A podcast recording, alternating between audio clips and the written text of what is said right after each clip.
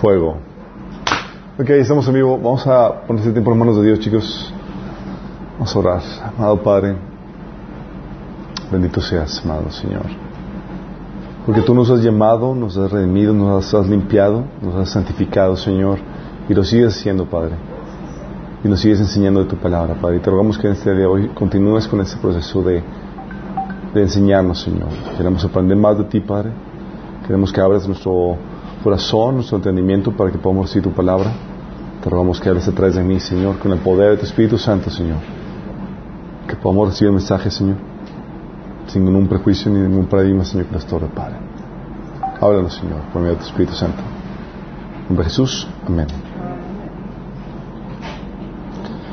Ok, chicos, vamos en la 12. Ya estamos a punto de terminar. Faltan ocho sesiones. Ah, no sé cuántas faltan, la verdad, no me he fijado, pero. Pero. Eh, espero que se den cuenta, chicos, lo importante que es este, este material para. Para cada uno de nosotros, no solamente para discernir los errores de otra gente, sino para nosotros, porque esto, todos y cada uno de ustedes es llamado al, a ser padres espirituales. ¿Se acuerdan? Es como que, ah, pues, para, pasáselo a mi pastor. No, no, para ustedes, chicos. Son llamados a ser columnas dentro del cuerpo de Cristo. No pueden pasarle esa responsabilidad a otras personas. Ustedes son llamados a, a ser discípulos, a pastorear a otra gente, sino como pastores eh, eh, encargados de una congregación, sí, pero como parte del liderazgo. Y se espera eso de ustedes, chicos. Entonces hemos estado viendo qué onda con, eh, con la necesidad de ser padres espirituales, cómo se imparte la parte espiritual, la iglesia como medio de crianza, cómo conviertes eh, de contrabando tu, tu, célula en una iglesia, eh, problemáticas que vas a enfrentarte cuando estás pastoreando, problemáticas en la iglesia, sí, es complejo eso, pero también estamos viendo ahorita las problemáticas que se presentan del lado de los pastores. Y estamos viendo los errores pastorales, los cuales tienen dos raíces. ¿Cuáles son? Corazón. Corazón, la mente. ¿Por qué el corazón? por las necesidades emocionales. Por las necesidades emocionales, chicos. ¿Se dan cuenta cuán importante es eso? O sea, si tú como líder espiritual no aprendes a ser independiente emocionalmente de la gente y suplir tus necesidades en Dios, ya te perfilaste para ser un mal pastor que comete abusos en su función. Qué terrible, ¿no? Qué terrible. Y hemos estado viendo varios errores pastorales. Eh, bueno, el lado del corazón es ese, también del lado de la mente tener el paradigma equivocado de cómo se deben hacer las cosas. Bueno, tengo amigos que por no saber el asunto de la autoridad, pastores eh, terminan abusando de ella. O pastores que piensan que por su función ellos pueden corregirte por cualquier cosa que ellos le vengan en gana. Sí. Un eh, hermano eh, líder de, de, de, de, una iglesia, eh, a veces ha llegado con, en una ocasión llegó conmigo y me, y me dice, oye Chuy, es que deberías hacer esto de esta forma y no creo que esté, haciendo esto, lo esté haciendo correcto. Yo, ok, ¿y dónde viene eso en la Biblia? No, es que yo creo que sí debe ser. ¿Qué harían, chicos? ¿Enseñamos opiniones? ¿Se acuerdan en qué, basa, en qué basa su autoridad como líderes? Dice la Biblia que debemos enseñar con toda doctrina. ¿Sí? Tu autoridad está limitada a lo que la Biblia enseña. ¿Sí? No puedes... Y a, a tu función en asuntos particulares dentro de tu función. ¿Sí? Pero fuera de tu función como pastor para el orden de, de, tu iglesia, fuera de eso, no puedes ordenar nada más que en anunciar lo que la Biblia enseña y, en ese caso, dar tu opinión en cosas que la Biblia no enseña. Entonces vimos el abuso de la autoridad, vimos el error del culto pastor, que es el, error del orgullo, el error de construir tu ministerio, cosa del reino. Prohibido ser eso, chicos. Están aquí sufriendo. Aquí los con el swipe de ayuda. Eh, vimos también el error de formar gente dependiente, ¿se acuerdan? El error de también de ser, volverte complaciente con la gente, el que quieres agradar a la gente. ¿Qué chicos? ¿Ya el Señor les ha puesto gente que los desaprueba? ¿Ya dieron gracias a Dios por sus vidas? ¿Ya? Son gente que los, que los va perfeccionando, chicos. Eh, el error también de comprar el éxito del mundo. ¿Se acuerdan? Vimos incluso qué hace una iglesia exitosa de acuerdo al parámetro de Dios. Y hoy vamos a ver tres errores, a ver si nos alcanza el tiempo. ¿Listos? Vamos a ver el error de la falta de carne, el activismo y el comercializar la fe. Vamos a ver falta de carne. Vamos a ver cómo, cómo se alimenta correctamente la gente, cómo evitas caer en, en activismo y cómo comercializar la, fe correctamente. Digo, cómo no comercializar la fe. ¿Ok? Se acaba.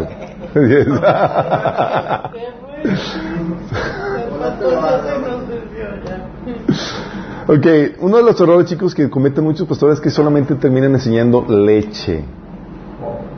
Sí. Déjame decirte, eso está bien al inicio. La leche es buena, chicos. Tienes un bebé, ¿qué le vas a dar? Leche. Si es materna, mejor. ¿sí? La Biblia dice en 1 Pedro 2.2 que como bebés recién nacidos deseen con ganas la leche espiritual pura para que crezcan a una experiencia plena de salvación. Pidan a gritos ese alimento nutritivo. La leche es, es buena, chicos. ¿Sí o no? Pero no te puedes quedar solamente tomando leche. Sí. Si te alimentas de leche toda tu vida cristiana, está mal. La Biblia enseña en Hebreos 6, del 1 al 2, por eso, dejando a un lado las enseñanzas elementales acerca de Cristo, avancemos hacia la madurez. No volvamos a poner los fundamentos tales como el arrepentimiento, las obras que conducen a la muerte, la fe en Dios y el, la instrucción del bautismo y la imposición de manos y la resurrección de los muertos y el juicio eterno. Está hablando de temáticas básicas, chicos. En el capítulo 5 menciona que ese es alimento, esa es leche, ¿sí? y alimentos sólidos para los maduros. Estas enseñanzas elementales o eh, básicas acerca de Cristo es para, es lechita. Y muchos cristianos no avanzan de leche. De hecho, eh, fíjate cómo lo menciona la nueva traducción viviente. Dice, así que dejemos de repasar una y otra vez las enseñanzas elementales acerca de Cristo. Qué fuerte, ¿verdad? Te dice, chavo, no estás para que, que estés repasando lo mismo vez tras vez. La Biblia es tan profunda y tiene una riqueza tan inmensurable, chicos, que quedarte viendo lo mismo vez tras vez estás, quedas estancado en tu crecimiento espiritual. Dice, por el contrario, sigamos adelante hasta llegar a ser maduros en nuestro entendimiento. Sí, o sea, se espera que haya una evolución, un avance. Si no puede ser que tengamos que comenzar de nuevo con, con los importantes cimientos acerca del arrepentimiento, de las malas acciones, de tener fe en Dios, Ustedes tampoco necesitan más enseñanzas acerca de los bautismos, imposición de manos, resurrección de los muertos y el juicio eterno. En el discipulado que hemos estado viendo, chicos, por ejemplo, ¿qué es, qué es leche? Los básicos del cristianismo, por ejemplo, que, ni, que para muchos estaban así como que lo que nunca me enseñaron en la iglesia. Eh, sanidad emocional, parte Sí. Pero lamentablemente es, ni, hay muchas iglesias, chicos, ni a leche llega. ¿Sabes qué le dan a los, a los bebés cuando ya, ya supone que ya tomaron su porción de leche y todavía tienen hambre y todavía están ahí repelando? ¿Qué les dan? Le dan tecito con, con azúcar o alguna bebidilla ahí que, que, que, le, que le quite la leche con chocolate. Sí. Y, y así pasa, eh, en vez de darte leche, muchas iglesias lo que te dan ni a leche llega. Son temas de superación personal y, y con un versículo por ahí, así a lo, a lo lejos y, pura superación personal. Y déjame decirte, eso ni siquiera te ayuda a crecer en nada, sí. Pero cuando ves y, y se enseña leche, chicos, la leche es buena, pero no puedes quedarte con los temas básicos, tienes que avanzar. Oye, vas a la iglesia y muchos pastores se quedan dando leche. ¿Y sabes por qué se quedan dando leche? ¿Por qué crees? Porque llega nueva gente, típicamente, o se enfocan en, en, que las predicas del domingo, por ejemplo, llega gente nueva y lo utilizan para evangelizar y para abordar a gente nueva. Pero este abordar a gente nueva, esta gente que recién comienza y dan leches así puras, de- temas así de, de leche, lo que hace es que estás matando de, inanición a los jóvenes, a los que ya deben de estar en posición de seguir alimentándose con el alimento más sólido. ¿Sí me explico? Y eso está mal. Sí. Y hay problemáticas con, con iglesias, por ejemplo, que, que ven temas básicos y hay temas, hay gente, hay iglesias en las que se quedan estancadas en un tema. No ven nada más que una sola temática. Imagínate que solamente te, hay iglesias, por ejemplo, que, su enfoque total, completo es acerca del Evangelio, la obra de Jesús por nosotros, acerca de la cruz, el significado, bla, bla, y nada más hablan de, de eso. No hay ninguna temática para matrimonio, no hay ninguna temática de, eh, de profecías, no hay, no hay más que la centralidad del Evangelio. Sí. El Evangelio es importante, obviamente, pero es una enseñanza básica. Uno cuando ya lo sabe, ya tiene que seguir avanzando. Sí. Hay otras iglesias, por ejemplo, aquí en la localidad, que su tema es justicia. Y es justicia y es mil y unas formas de, de- de cocinar recetas con el tema de justicia. Sí. Justicia para aquí, justicia para acá, y es la panacea de todas las temáticas. Recuerdo, porque yo iba a una de esas iglesias que se enseñaba nada más justicia. Una amiga decía, "Está- está- voy a vivir mal, pero yo ya no soporto más este tema. Y casi sincera, sí. Porque no veía ni otra, ni otra cosa, sí. Cuando no sales de una sola temática, pues imagínate que solamente viéramos sanidad emocional aquí, todos los aspectos nada más de sanidad, estudiáramos sanidad así, todo un año cerca de eso. Digo, casi lo hacíamos con escatología. casi lo hacíamos con escatología. Escatología, ¿cuánto, ¿cuánto nos tomó? ¿Nos tomó escatología? ¿Cinco meses? ¿Seis meses? ¿Cuatro? ¿Cuánto? Lo vimos varias veces. Eran, son 22 sesiones, ¿cuántas son? Es cuatro meses. Su mecha. Y lo dimos tres veces seguidos, ¿no? Bueno, lo vayamos. Pero, imagínense. Y todavía preguntamos. Y todavía preguntan. Imagínense que solamente diéramos un tema. Estaría mal, chicos. Y es algo que tú debes entender. Tú no puedes dejar a la gente solamente en una sola temática, enfrascadas o estancadas. Fíjate lo que decía Pablo en Colosenses 9 del 1 al digo Colosenses 1 del 9 al 11 dice, "Por eso, desde el día en que lo supimos, no hemos dejado de orar por ustedes. Pedimos a Dios, fíjate lo que pide Pablo. Dice, "Pedimos a Dios que les haga conocer plenamente su voluntad con toda sabiduría y comprensión espiritual." ¿Qué? Que les haga conocer su voluntad plenamente su voluntad con toda sabiduría y comprensión espiritual. Y déjame preguntarte, ¿Cómo es la sabiduría de Dios, chicos? Insolable. Es así como que, si hay algo que, le- que tiene la Biblia, es una riqueza profundísima. Pero ¿sabes qué pasa con muchos cristianos? Que porque están estancados con leche es que se aburren y están choteados y dicen, pues ya no hay más. Y busquen alguna emoción más fuerte o algo que les, que, que conocimiento fuera de la Biblia. Y van a cursos de aquí y de allá porque no encontraron en la iglesia temáticas que, que la Biblia enseña, pero nadie se las enseñó. Nos ha tocado cristianos que, que años de cristianos y no avanzaron de leche y terminaron, esos cursos de, sectas coaching, coaching, ¿sí? Y fascinados. Dices, wow, ¿y por qué? No, es que me ha ayudado mis- a sanar mis heridas, bla, bla. yo, pero, pues eso lo, enseña en la Biblia.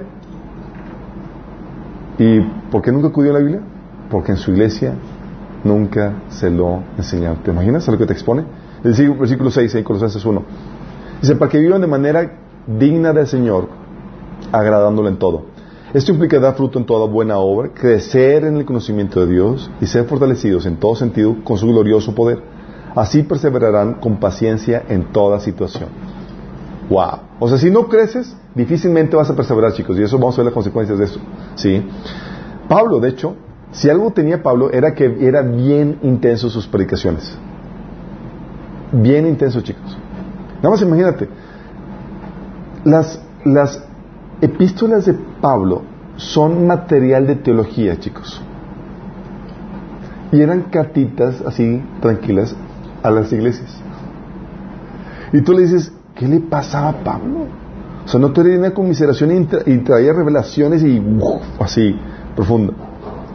Dice Pablo en Hechos 20, 26, 26 a 27, dice, hablándole a los ancianos de, de, Efesios, dice, por tanto, yo os protesto en el día de hoy que estoy limpio de la sangre de todos, porque no he rehusado anunciaros todo el consejo de Dios. ¿Sabes a qué se refiere con todo el consejo de Dios? Todo lo que Dios tiene para enseñarles, imagínate. O sea, súper intenso Pablo en ese sentido, todas las temáticas. Porque ¿qué pasa si alimentas a la gente con pura leche, chicos? ¿Qué crees que pase? ¿No creces? Uno, no sabes cómo agradar a Dios.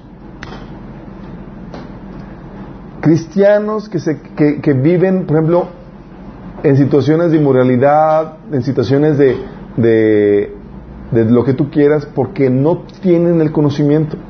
Yo recuerdo que, por ejemplo, por mi falta de conocimiento, yo caí en inmoralidad sexual porque pregunté al pastor y el pastor me dio un así. Por ignorancia, ¿sí? Dice 1 Corintios 15, 34. Vuelvan a su sano juicio, como conviene, y dejen de pecar. Está Pablo hablando a, la iglesia de Corintios. Dice, hey, vuelvan a su sano juicio y dejen de pecar. Dice, porque en efecto, hay algunos de ustedes que no tienen conocimiento de Dios. Para vergüenza de ustedes lo digo. O sea, no tienes conocimiento de Dios, ¿qué pasa? ¿Te entregas al pecado? ¿No hay conocimiento que te refrene? Sí. Colosenses 1 del 9 al 10 lo que habían platicado dice, por eso desde el día que supimos no hemos dejado de orar por ustedes, pedimos a Dios que les haga conocer plenamente su voluntad con toda sabiduría y comprensión espiritual para que vivan de manera digna del Señor, agradándole en todo. ¿Cree que es para vivir de una manera digna que agrada al Señor, chicos? Conocimiento. ¿Sabes? Ha llegado, me ha tocado, nos ha tocado per- personas que, que llegan con nosotros con problemáticas, por ejemplo, de diversa índole, problemáticas de, de diversa índole, problemáticas, por ejemplo, de matrimonio. Y llegan a consejería, bla, bla, y platican su problemática y digo, bueno, ¿y qué, qué proponen? ¿Qué van a hacer? Calando, ¿no? Dice, no, pues vamos a orar con más enjun, más, más fuerte, y eso sé yo, y tal cosa. Really, nada más van a orar. Pues sí, pues que con la oración se, vence se conquista la victoria. No, pues genial, digo, sí oren, chicos. Pero necesitan conocimiento, porque están rompiendo todos los principios de Dios para que estableció para el matrimonio. ¿Sí? Y en la Biblia no tenían eso. Y así hay principios, chicos, para todas las áreas de la vida, imagínate. Finanzas, negocios, matrimonio, política, incluso. Vamos a comenzar una serie el sábado que se llama Política y Religión. Vamos a hablar acerca de política, imagínate. La Biblia tiene algo que decir que en eso habla de todo, chicos. Sí. Entonces aquí la Biblia te dice que si no sabes, tienes conocimiento, si no avanzas en conocimiento, no sabes cómo agradar mejor a Dios. No, no han sido pocos los casos, chicos, que me ha tocado con cristianos que se meten en brujería cristiana. ¿De qué se ríe? El término es paradójico, pero sí, es, piensan que, es un, que son rituales cristianos y toda la cosa, pero es la- plana y llena brujería. Sí. No saben que solamente en la Biblia tenemos unos cuantos rituales autorizados para usar de uso repetitivo y ellos utilizan de todo. Sí.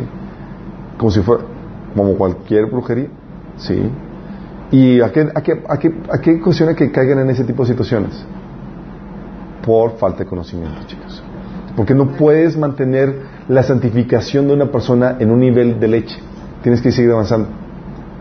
¿Sí me explico? Oye, con leche la persona, comiendo solamente leche, la persona se va a santificar, va a lograr el proceso, va a avanzar en su proceso de santificación toda su vida. No, no lo va a lograr. La leche es bien buena al inicio, pero si solamente se alimenta leche, en algún punto va a tronar como palomita. Sí, no puede avanzar en eso. Y más ahora en estos tiempos, chicos, algo que platicábamos eh, en un taller de cómo discerniendo los tiempos era que en los tiempos de nuestros abuelos, como cristianos, ellos podían mantenerse en un nivel de cristianismo con nivel de leche, con, alimento de leche. Y tranquilo, porque la sociedad no estaba tan, tan pervertida y no, está, no atacaba tanto la fe. Ahorita el enemigo está tan agresivo que ahorita, por ejemplo, si tú no sabes apologética, te van a tumbar. Si tú no sabes lidiar con la cuestión de sanidad emocional, te van a tumbar. Sí. Si tú no sabes que... o sea, está el enemigo queriendo robar tu fe y es ahorita la única forma para mantenerte es avanzando más allá de la leche. Entonces, ¿qué pasa? No seas como agrada a Dios. La persona- la otra, no te arraigas en la fe. Efesios 3, del 17 al 19 dice, hablando Pablo, que para que, para que por fe Cristo viste, habite en sus corazones y pido que arraigados y cimentados en amor puedan comprender junto con todos los santos cuán ancho, largo, alto y profundo es el amor de Cristo a fin de que conozcan ese amor que sobrepasa nuestro conocimiento para que sean llenos de la plenitud de Dios. Fíjate cómo habla Pablo de se- deseo que, que seamos arraigados en el comprender el amor de Dios, el conocer el amor de Dios. Sí. Y Efesios 4, 14 te dice que avanzando en ese conocimiento ya no seremos inmaduros como los niños. ¿Qué tiene ¿Sabes qué cualidad tienen los niños? Tienen cualidades muy buenas, sí, y otras muy, muy, muy malas. Una buena es que son humildes, sí, fácilmente se reconcilian y son fáciles para perdonar. La otra muy mala es que son sumamente inocentes y se tragan cualquier cosa. Y tiene que estar un adulto que discierna el engaño de, para poderlo defender de, eso. Y la Biblia dice que ya no seremos como niños maduros si avanzamos en ese conocimiento. No seremos arrastrados de un lado a otro ni empujados por cualquier corriente de nuevas enseñanzas. No nos dejaremos llevar por personas que intentan enseñarnos con mentiras, engañarnos con mentiras tan hábiles que parezcan la verdad. Porque así estamos, chicos. Ahorita el engaño está tan fuerte. Mira, que a, mí, que, que- llevo años estudiando la palabra de demás, a veces me, me, me pone de que, oh, su mecha. Sí, de hecho estamos, estamos justamente ayer visitando a una persona y estamos viendo, oye, tú sabes que los dones espirituales, ¿verdad? Pero te toca un caso donde te toca discernir, por ejemplo, cómo si el don de lenguas que tiene la persona es demoníaco o es de Dios. o te toca discernir, oye, ¿es don de, adivinación? Digo, ¿es un espíritu de adivinación o es don de ciencia? A su mecha, o sea, te toca, es donde tienes que sacar todo, todo el conocimiento. Sí, es complejo. Y si, y si dejas, y si no sabes discernir eso, muy bien podría estar dando entrada, por ejemplo, a un espíritu de adivinación a la iglesia. ¿Te das cuenta de lo delicado que es esto? O sea, requiere conocimiento. Sí. No es para darte una idea. Entonces no se arraigan en la fe. De hecho, eh, cristianos se han desviado de, de la fe porque por temáticas básicas, muchos cristianos, estadísticas en Estados Unidos, que no son- conocen bien su fe, entrando a la prepa o a la universidad, terminan dejando porque les meten lo de la evolución y el ataque a la fe cristiana y terminan porque no saben defender su fe, abortándola. Joshua McDowell ha escrito muchos libros acerca de, de esa problemática y platica en una historia que, que narra a este joven que está todo confundido porque en la escuela está viendo pura información que contradice lo que ha aprendido toda su vida en la, en la- en la- en la iglesia. Y el pastor de dar la información que dices, no, es que esto es una prueba para tu fe, tú debes de mantenerte fuerte y, o- fuerte, eh, eh, y orando. Y algo que contra, algo que explique o que ayude contra, a, contra, a defender tu, tu fe, contrastar de, esa mentira, nada. Sí. Entonces tu situación es donde eh, que les había platicado llega con, un, un grupo de testigos de Jehová a la casa y no, pues quieren compartirme toda la cosa y sale con que, no, pues yo soy cristiano. Y dice, ah, la señora, yo también era cristiana. Dice, ¿cuánto llevaba de cristiana? No, yo toda mi vida en la iglesia presbiteriana 20 años.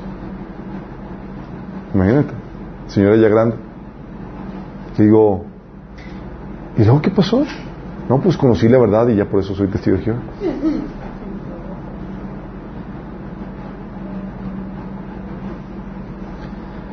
Porque no sabía cómo defender la divinidad de Cristo. Tema básico. ¿Te imaginas? Y a muchos cristianos en la iglesia los siguen alimentando con lechita. Llega cualquier otra secta, chicos, y se los hacen, se los ganan para ellos. No, pero pues también, quién sabe cómo estaría el entrenamiento intelectual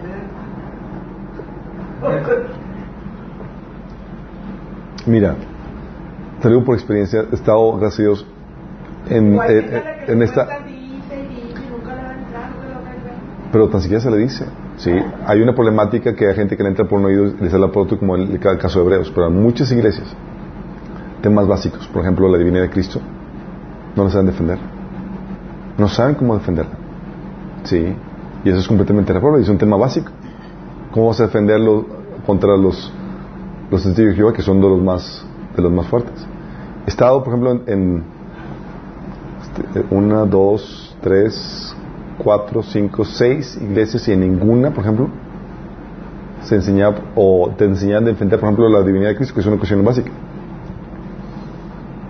¿Qué tienes que hacer? Pues, que buscar información de, de todo eso por tu propia cuenta en o en otras partes.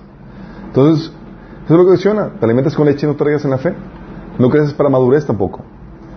Colosenses, 1 Corintios 3, del 1 al 3, dice Pablo, fíjate lo que dice. Amados hermanos, cuando estuve con ustedes no pude hablarles como lo hubiera hecho a personas maduras, espirituales. Tuve que hablarles como si pertenecieran a este mundo, como si fueran niños en Cristo.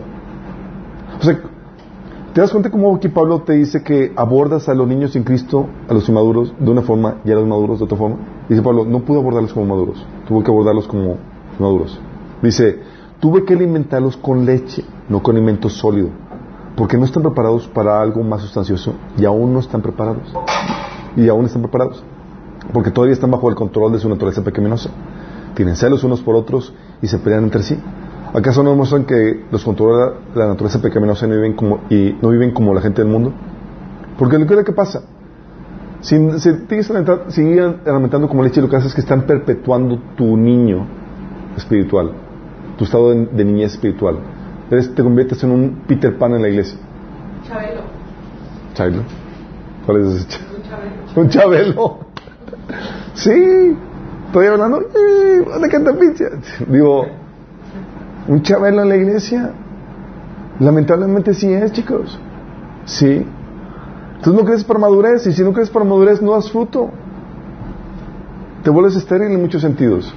Muchas iglesias, muchos cristianos no se están multiplicando, no están discipulando, no están enseñando, no están pastoreando o pastoreando a, más gente porque simplemente no tienen la madurez espiritual. Están estériles. Dice 2 Pedro 1 del 5 al 8. Precisamente por eso, esfuércense por añadir a su fe virtud, su virtud entendimiento, entendimiento dominio propio, dominio propio constancia, devoción a Dios, devoción a Dios efecto fraternal y el efecto fraternal amor.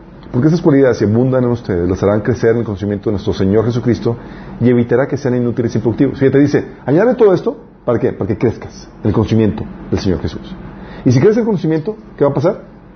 No vas a estar inútil e improductivo. Porque el fruto, chicos, es producto del crecimiento en la fe, en el conocimiento del Señor. De estas cuestiones. Efesios 2.10 nos habla de que fuimos hechos para buenas obras. Y muchos no llegan a, a cumplirlas porque no avanzaron en su proceso de madurez. Ustedes saben, así como el cuerpo físico sucede, chicos. Un niño no se puede producir físicamente. ¿Estamos conscientes? No tienen la madurez física, biológica para poderlo ser. Tiene que madurar su cuerpo. Lo mismo pasa espiritualmente. Muchos están con un cuerpo de niños porque no se les ha dado nutrientes, no se les ha desarrollado. Una vez me tocó ver una... Una vez nos perdimos, mi mamá, mis papás y yo, y estábamos buscando un rancho de mi abuelo. Pues nos perdimos, pero bien perdidos. Entonces dimos ahí con otro rancho que nada que ver. Y había una, una, pareja de viejitos que habían tenido a su, a su niña en, en, eh, ya grandes. Y estaban bien apartados. Y nosotros, no, no sé cómo dimos ahí nosotros. Y la niña ya era adolescente, pero tú la veías con cuerpo de niña porque no se nutría bien. Estaban con una situación raquítica de, de, de- de- de alimentos. Sí. De hecho, estaba eh, de adolescente ni, ni- ni siquiera había tenido su periodo. Mi mamá estaba histérica y les llevó comida y toda la cosa. Pero eso es lo que pasa. Tu cuerpo no se desarrolla. Lo mismo pasa espiritualmente. Imagínate. Y eso es lo que pasa que muchas iglesias ge- genera gente dependiente. Sí. Pero parte de nuestras responsabilidades es llevarlos a que produzcan fruto. Por eso dice la Biblia en Efesios 4.12 que nu- nuestra responsabilidad es preparar al pueblo de Dios para que lleven a cabo la obra que Dios les ha puesto a hacer a ustedes. ¿Sí me explico? ¿Y cuál pasa? También no experimenten la plenitud de Dios. ¿Sabes tú que para experimentar la plenitud de Dios tienes que avanzar en el conocimiento de Dios? Dice Efesios 3.19 dice, a fin de que conozcan ese amor que sobrepasa nuestro conocimiento, para que sean llenos de la plenitud de Dios. O sea, si no conoces el amor de Dios, si no abundas en conocer cómo es Dios y cómo te ama y cómo... Mira, ¿sabes cuál es una de las grandes problemáticas en, la, la fe cristiana? Que nosotros creemos que Dios nos ama como nosotros creemos, como, nosotros, como, como ama el ser humano. Cuando amas el ser humano inmaduro, así en su mentalidad limitada, cuando va a amar a alguien le, da sus le da comodidad, le da confort, le da todo, y qué quiere mi niño, bla, bla, bla. Sí. Pero el amor de Dios, Dios ama de forma madura. Y la problemática es que como no sabemos cómo ama Dios y o ama de forma diferente, pasamos por situaciones difíciles y demás, y nosotros, ¿por qué Dios permitiste esto? Bla, bla, bla. Porque no sabemos que Dios se preocupa más por nuestra santificación que por nuestra comodidad. Y no ven cómo Dios los amó en tal o cual situación difícil que pasar. ¿Sí me explico? Al no entender cómo Dios ama, se resienten con Él y no experimentan su, amor. ¿Sí? No experimentan lo que dice Romanos 12.2, la voluntad de Dios como algo bueno, agradable y perfecto. ¿Sí les dado cristianos resentidos por situaciones que vivieron su vida? ¿Qué pasó? ¿Por qué pasó eso? Simplemente porque no avanzaron en el conocimiento del amor de Dios. No supieron cómo Dios los estaba amando ahí. Ellos pensaban que, ah, pues Dios me ama, chido. En tu entendimiento limitado, humano, terrenal, con una mentalidad equivocada, está equivocado tu concepto de cómo Dios te ama. tienes que renovar tu entendimiento y tienes que entender cómo Dios te ama. Me costó mucho. Pero para entender cómo Dios te ama, eh, te te lleva a experimentar la plenitud de Dios porque situación difícil, problemática, sacudida y demás, en medio de eso estás sintiendo el amor de Dios porque ya sabes cómo te amo y ya sabes que está permitiendo eso tu amor. Y es, wow, Señor, gracias. Pero sin ese conocimiento no hay esa plenitud, chicos. Y cristianos se resienten y resienten la voluntad de Dios. No les ven como algo bueno, agradable y perfecto. ¿Te das cuenta? Cuán necesario es. Porque con y con leche, chicos, no se llega a eso. Es que yo voy a iglesia todos los días, no es suficiente. Los domingos típicamente se da leche. Típicamente. Sí.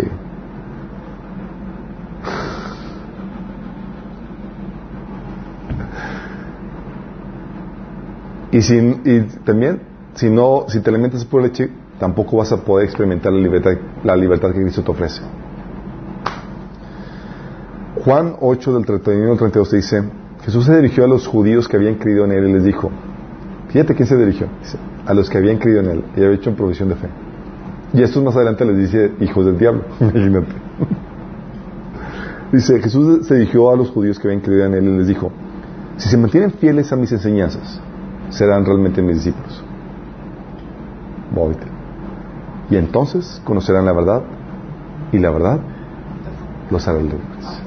Es, creo en Jesús, ok, perfecto, pero no es suficiente. Es, si me mantengo fiel a sus enseñanzas, y tengo que aprender las enseñanzas de Jesús para poder ser su discípulo y poder conocer la verdad y poder experimentar la libertad. Hasta después. Es que Señor, ¿por qué no va a ser libre? Bla, bla, y problemáticas de esclavitud de pecado, problemáticas en tu casa y demás, como la hermana que me habla todo angustiada. Es que yo ya voy a dejar la fe cristiana porque simplemente no funciona. ¿Cómo que no funciona? Es que Dios no me ayuda para nada, tengo problemas aquí, estoy endeudada, mi esposo no me ayuda, mis problemáticas en matrimonio, bla, bla, y yo... ¿Tú sigues a experimentar esa libertad de plenitud que Dios te ofrece? Sí, pero ya oré todo y nomás no me dice nada, no me ayuda nada. Yo, ¿sabía usted, hermanita, que Dios da la respuesta a todo eso en la Biblia? ¿Ya la leyó? Todo eso viene en la Biblia. Fíjate la cara de, de sorprendido. Pero a veces damos soluciones muy simplistas, chicos. ¿Sí? Cuando eh, les puede experimentar un grado de libertad que nos permite disfrutar la vida que Dios nos, da en muchos sentidos, ser esclavizado. A veces nos esclavizamos con deudas, con problemáticas familiares, con resentimientos y demás, que nos friegan la vida. Producto de no conocer los principios de Dios, las enseñanzas de Jesús. Y Jesús te dijo, ¿quieres experimentar la libertad? ¿Qué crees? no baste con que creas en mí. Tienes que mantenerte fiel a mis enseñanzas. Sí para que conozca la verdad. Y entonces, ¡charán! Como resultado, la libertad. Ay, Señor, qué difícil le pusiste. Y luego algunos cristianos, como bien dice Jorge, dice, Dímelo en cinco minutos. Mm. Te voy a dar una libertad de cinco minutos. Si te das cuenta lo, lo problemático, y ahora dices, ah, ahora entiendo por qué la condición de muchos cristianos en la iglesia. Sí. Tienes problemas severos de desnutrición. Pura leche. Sí. Y la Biblia enseña que darles leche, chicos, es de reprender. ¿Tú caes en eso? Sí. Y es para que sea reprendido. Sí. Tal como sucede en lo físico, chicos. Si una mamá diera leche, solamente leche, a su niño de 5 o 6 años, es para denunciarla. Es para denunciarla. Obviamente, si le das al bebé carne, como sucedió, vi un reportaje en, esos que ponen en Facebook, de una mamá que dio a su bebé eh, comida que no podía procesar y el bebé se murió. Negligente. Tú debes estar consciente, por eso Pablo decía, no les dé alimento sólido. Sí. También por eso, chicos, gente nueva casi no invito aquí. Sí. Pero ustedes ya tienen la madurez para lidiar con ese tipo de, de, de, de temáticas. Dice Hebreos 5 del 5.12. En realidad, esas alturas ya deberían ser maestros. Y sin embargo, necesitan que alguien vuelva a enseñarles las verdades más elementales de la palabra de Dios. Dicho de otro modo, necesitan leche en vez de alimento sólido. Fíjate la reprensión. La reprensión es, no han salido de su lechita. Es de reprender, criticarse en ese nivel. Sí. 1 Corintios 3, 1 dice, yo hermanos, no puedo dirigirme a ustedes como espirituales, sino como inmaduros, apenas niños en Cristo. Tuve que dar leche, no alimento sólido. Y tuve que dar una alabanza de que se estaban dando, una, ah, qué buena onda. Era, una, era un reclamo, era, está mal, está mal. Ya no están en tiempo para que solamente toman pura leche, para que coman pura leche. Es de reprender. No puedes darle solo leche a los espirituales ni carne a los bebés. Tienes que distinguir lo que les comento, el alimento que tienes que darle a cada quien. 1 Corintios 2, 6 dice Pablo, en cambio, dice, hablamos con sabiduría entre los que han alcanzado madurez. Y otro ahí por coladillo, yo, yo, yo soy, yo Pablo, no, tú no, tú leche. Sí. ¿Sabías distinguir? Sí. Y lo dice, y no con la sabiduría de este mundo, ni de los gobernantes. Es una sabiduría acá especial. Órale. ¿Te imaginas? Que te Pablo te invita a su estudio. Órale. Era para volarte la tapa de los sesos. Hebreos 5, 12. Lo que habíamos dicho que los que toman leche es necesario que les vuelvan a enseñar las, los, las verdades más elementales de la Biblia. Por eso como tú, como, como líder espiritual, es, ¿qué sabes? ¿Qué tienes? Tienes que ver, evaluar en qué nivel de crecimiento está el, el, cristiano. De hecho, lo vamos a ver al final de ese taller. Un bebé, por ejemplo, tienes el nivel, el nivel de inconverso. El nivel de inconverso no ha aceptado a Cristo. ¿Va? Nivel bebé, ¿qué tiene? No tiene conocimiento más que nulo y tiene que desarrollar el hábito de leer la Biblia, de su devocional y congregarse. ¿Va? Nivel niño tiene que empezar a discipularse. Sí. Y así hay varios niveles en la Biblia, lo vamos a ver a, detalle. Pero el reclamo es, no podemos dar alimento sólido a los inmaduros y no puedes, eh, a los maduros no puedes darles alimento, leche perpetuamente. ¿sí? Y si les enseñas, imagínate que solamente en una iglesia, están en una iglesia eh, eh, donde dan leche y les enseñan que no pueden comer fuera de la casa porque aquí damos pastito de buena calidad, pues ya los perfilaste para que mueran hambre. Sí. Hay iglesias, chicos, que por estrategia Dios les ha permitido que sea así. Gracias a Dios que no dependemos de una iglesia y tú debes entender eso. Tú no estás limitado a, un, a la iglesia a la que vas. De hecho, ustedes van, por ejemplo, a otra iglesia. Pero aquí estamos. Sí, complementando lo que decían ahí. La iglesia que con su enfoque es, es que el enfoque es nuevo, recién convertidos y solamente van a dar alimento lechita para no causar controversia, nada de problemática y que conozcan lo básico del Evangelio y chido. Pero si te quedas en esa iglesia, vas a morir de hambre. a menos que lo complementes con otra enseñanza.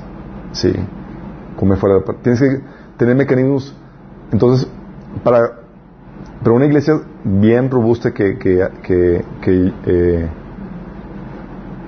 considera las diferencias de crecimiento, eh, pone mecanismos para que se pongan al corriente los nuevos, sí, pero no mata a los, a los maduros de hambre por causa de los nuevos. ¿Me explico? Oye, pues que llegó nueva gente, pues no, chicos, vamos a tener que comenzar otra vez el taller de, de básicos de cristiano porque el hermano no lo ha visto. Y hay iglesias que sí son. Así que han comenzado, pastores que han comenzado tres, cuatro veces, por ejemplo, talleres básicos. Y, dices, ¿y qué pasa? Pues están aniquilando de hambre los que ya llevan varias semanas asistiendo. Sí. Pero no puede ser así, chicos. De hecho, ¿se acuerdan que habíamos comentado que la iglesia no es para evangelizar?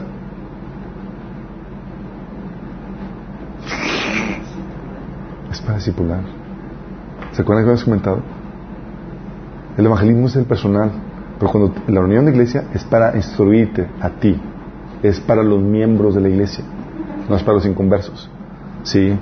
Entonces tienes que poner mecanismos. Algo que, que usamos, por ejemplo, nosotros es se congrega, se entrega a alguien. Oye, se entrega, se convierte a alguien. ¿Y qué hacemos? Oye, les presentamos todo discipulado. Chicos, tienes mucho material en el cual ponerte al corriente. Y nosotros vamos aquí. y supone que tienes que tener, que darle seguimiento a eso.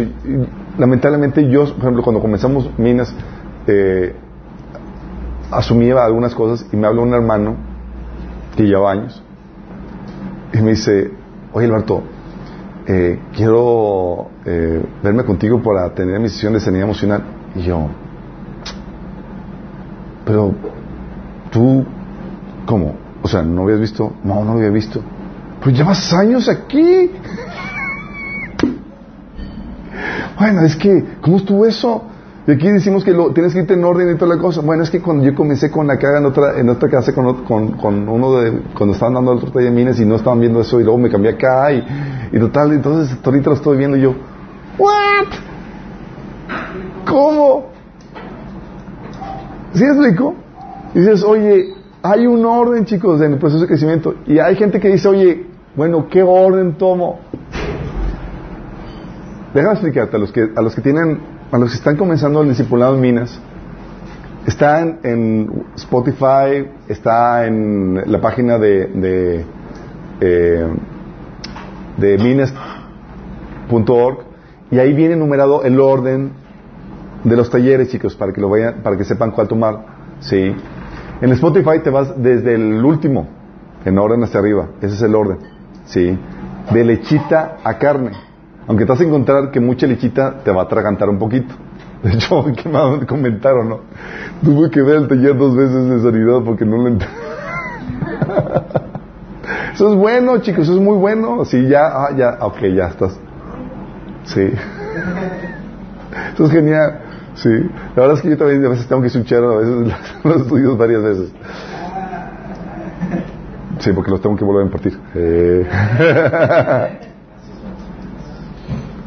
Entonces tienes que tener medios para eso, chicos. Oye, se integra uno nuevo, ¿qué haces? Tú como pastor no puedes volver a comenzar todo, ¿qué haces? Oye, alguien que ya, que ya avanzó en eso, ¿qué haces?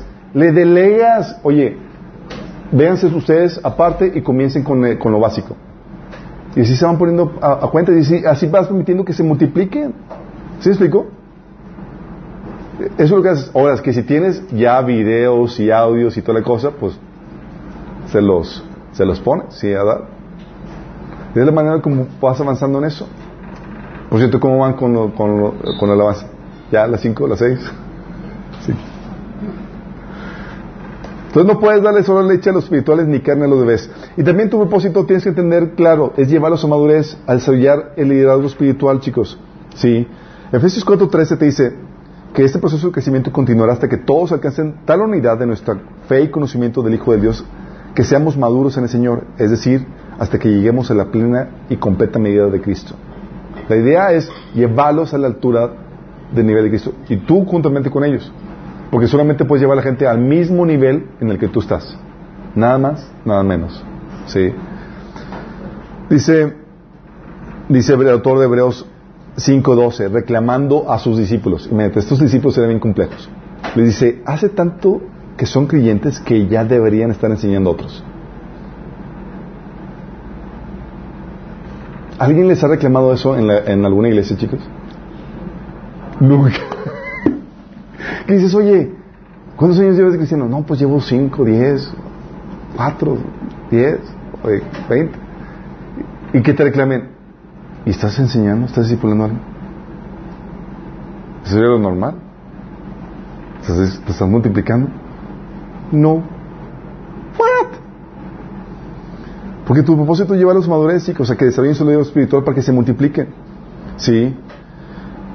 Y la meta es que lleguen al nivel de Cristo. Y como todos estamos en ese proceso, la meta así práctica es que lleguen a tu nivel, a lo que tú tienes. Sí. Dice la Biblia, basta que el discípulo sea como... Hasta, lo- hasta ahí llega, chicos. Y déjame aclararte, chicos. El nivel de enseñanza que se daba en la iglesia era tan pesado en la iglesia primitiva. Porque no, o sea, el reclamo, nada más imagínate, por los pasajes que te he leído, si notas que, que el reclamo de los líderes, de los apóstoles, era porque se mantenían en un nivel de leche espiritual.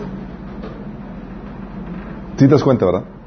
Entonces, oye, no puedes tratarles como adultos, están como niños con leche espiritual y les empieza a reclamar eso, ¿sí?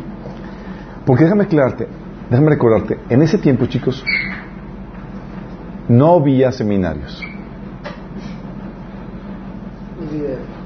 ni videos. No había seminarios.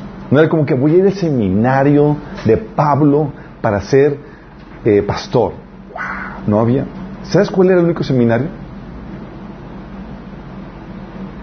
Las cartas de Pablo.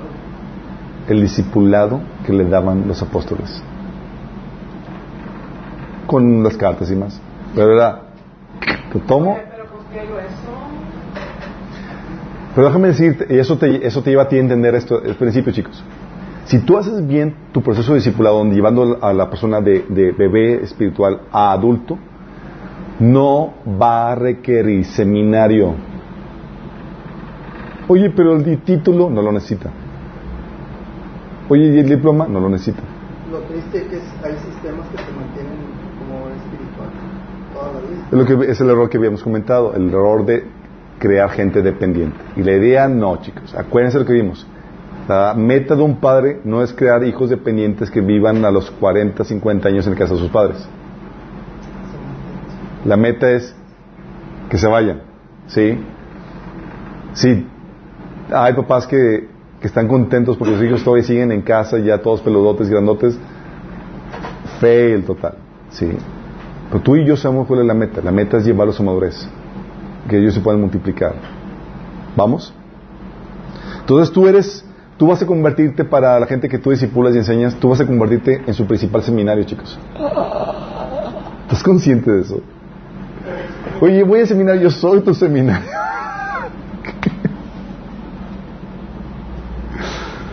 Heavy. Pero así es.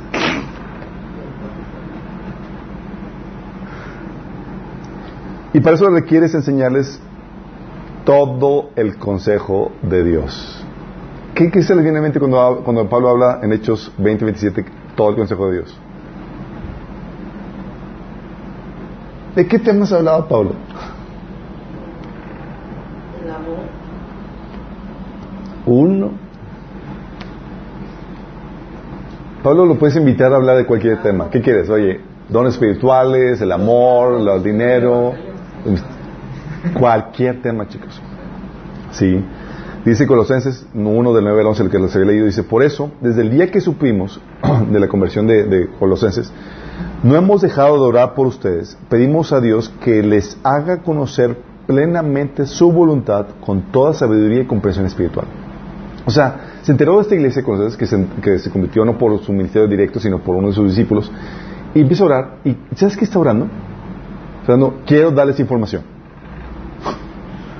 quiero que crezca en el conocimiento, en toda sabiduría. O sea, hay mucho que hablar. De hecho, algo que decía Pablo, decía, no seré un orador elocuente, pero si algo que les he demostrado es que tengo un conocimiento. Pues te, te agarraba. Acuérdense la iglesia de, de Tesalonicenses, chicos. Es una iglesia donde secamos, estudiamos es- escatología, las profecías del fin. ¿Y se acuerdan? ¿Cuánto tiempo Pablo estuvo en esa iglesia de Tesalonicenses? Tres fines de semana, tres fines de semana. ¿Y qué vio Pablo? Se escuchó todo el taller de escatología, chicos. Todo el taller de profecías del fin. Órale, órale. Y le dice Pablo, ¿cómo- ¿se acuerdan cómo les dije? Pues, ¿qué tanto les dijo Pablo? O sea, les habló del anticristo, les habló de, del, del, del reino de la... Dices, ¡ah, su mecha! En tres fines de semana a nuevos. O sea, a los nuevos se les vale decir esas cosas. Según Pablo, es leche para eso.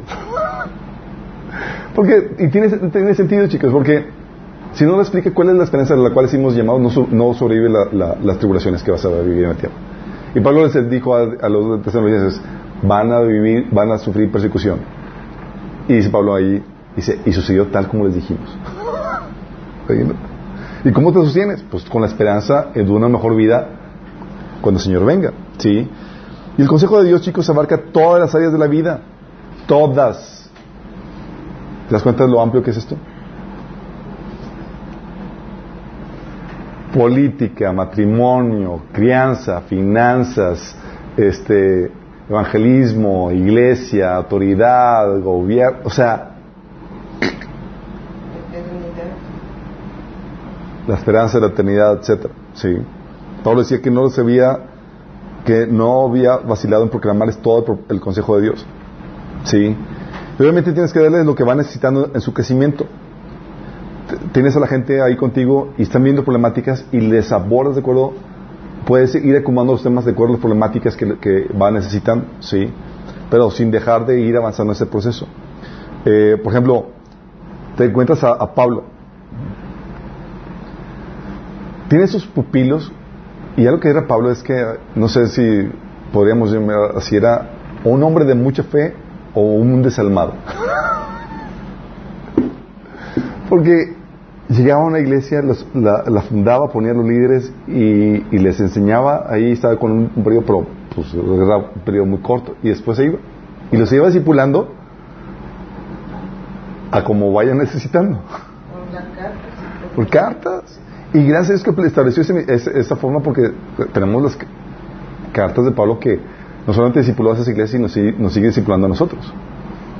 Pero tienes a Pablo que iba abordando muy diversas temáticas conforme iban surgiendo. Por ejemplo, la, la carta de, Corintios, dice en 1 Corintios 7.1, paso ahora a los asuntos que me plantearon por escrito. Es mejor no tener relaciones sexuales. Empieza a hablar de la cuestión sexual. Porque les hablamos y Pablo, tenemos esta- estas, estas dudas. Y Pablo empezando a abordar eso. Empieza a decir lo que dice Dios al respecto, lo que dice él en su consejo y demás. ¿Sí? Pero él aborda todas las temáticas y de cuál es lo que va necesitando. Y tú tienes que también tener esa capacidad de dar respuesta a muy diversas te- temáticas desde la perspectiva de Dios. Y saber cuando Dios dice algo y cuando Dios no dice nada y ahí tú puedes dar tu opinión. ¿Me explico? Interesante, ¿no? Y por eso tienes que enrolarte tú en un programa de continuo crecimiento, chicos. Continuo aprendizaje. ¿Sabes tú que una de las mejores formas de crecer es dando? ¿Es que? Dando. Dando. Dar.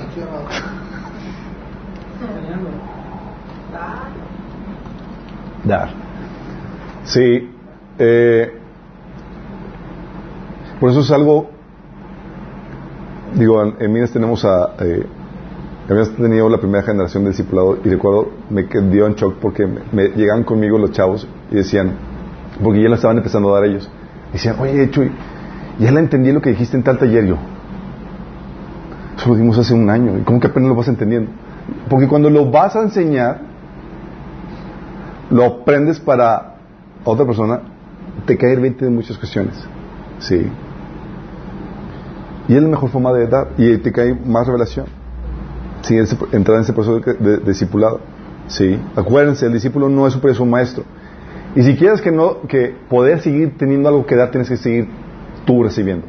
Seguirte preparando, seguir recibiendo. ¿sí? Meterte con Dios. Y tienes que seguir extendiendo tu conocimiento basado en la Biblia. Eh, déjame decirte, la Biblia es muy insolable, chicos. Si les ha pasado que leen la Biblia un pasaje, luego otro pasaje, digo, y años después lo ven y ven significado y dices, ¡oh, su mecha! Sí, ahí donde parecía que no había nada. La Biblia tiene tantos tesoros escondidos, chicos. Como les digo, es insolable. Sí. Y no pretendas darles tú todo lo que necesitan.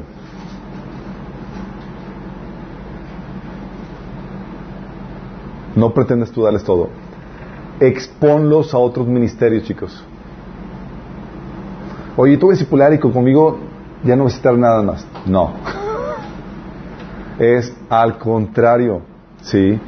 ¿Te acuerdas lo que decía Pablo? Pablo, aunque tenía el conocimiento muy vasto, sabía que podía ser trabajo en equipo con otras personas que tenían conocimiento en, otras temáticas. Por ejemplo, Apolos apoyaba en Apolos. 1 Corintios 16, 12 dice Pablo, en cuanto a nuestro hermano, hermano Apolos, le rogué encarecidamente en compañía de otros hermanos que le hiciera una visita. A 1 Corintios. No quiso de ninguna manera y lo está exponiendo. Pero ahora cuando se le presenta la oportunidad. ¿Por qué le pedía que fuera a visitar la iglesia de, de Corintios? Porque era para doloroso. Tenía algo que solamente él podía aportar, chicos. Y tienes que entender esto, que, la igle- que el cuerpo de Cristo, todos tienen diferentes dones y talentos que pueden enriquecer y van a enriquecer. Y no puedes decir a la gente, no vayas allá a otros ministerios. No, no, no. Tú no puedes hacer eso. Dice Pablo, yo sembré, Apolo regó, pero Dios da el crecimiento. Sabía ser en equipo con otros ministerios dentro del cuerpo de Cristo. Efesios 4:11 dice que él mismo constituyó a unos apóstoles, a otros profetas, a otros evangelistas, a otros pastores y a otros maestros. Oye, tú eres tú el maestro, pero hay gente evangelista y otros apóstoles y demás que pueden complementar y ayudar al, crecimiento del cuerpo. Sí. No podemos tomar el monopolio pensando que con lo que tú des va a ser suficiente. Por eso tienes parte de tu función recomendarles buenos ministerios. Sí. Dice 1 Corintios 12, lo que se había leído Pablo recomendando eh, recomendándoles a los de Corintio el ministerio de Apolos. ¿sí? O 1 Corintios 4, 17 dice Pablo, en cuanto a este propósito les envía a Timoteo, mi amado fiel hijo en el Señor. Él les recordará mi manera de comportar en Cristo Jesús como enseñó, como enseño en todas partes y en todas las iglesias. O sea, mandaba a Timoteo, eh, mandaba también a Tito, ¿sí? y tenía su equipo, y mandaba, se complementaba con, con otros, con, otros, con otros siervos. Tú debes recomendar otros ministerios, pero, pero, tienes que enseñarles a discernir. Tienes que enseñarles a discernir. Y eso es bien canijo. Por ejemplo, Pablo sabía que el don de profecía podía dar una profecía equivocada. Según en 1 Corintios 14 hablaba acerca de eso. Y dice Pablo, a pesar de que podían dar una profecía equivocada, dice, no impidan que se ejerza el don de profecía. Pero lo que hace es que hable uno por uno y los demás juzguen. ¿Sabes? Sabía que había un riesgo de que podía decir algo equivocado, pero él no, él no bloqueaba el don para proteger a la gente. ¿Qué hacía? Le apostaba al discernimiento de sus discípulos. ¿Estás consciente de eso? Eso requiere una fe tremenda, chicos. Es como que, voy, o sea, la- les voy a aventar al ruedo y es, chicos, puede venir alguna herejía en alguna profecía, pero ustedes juzguen. ¿Really, Pablo? Sí, así es. Y Pablo incluso les enseñaba a que cuestionaran incluso a él mismo, ¿sabían? ¿En qué pasaje?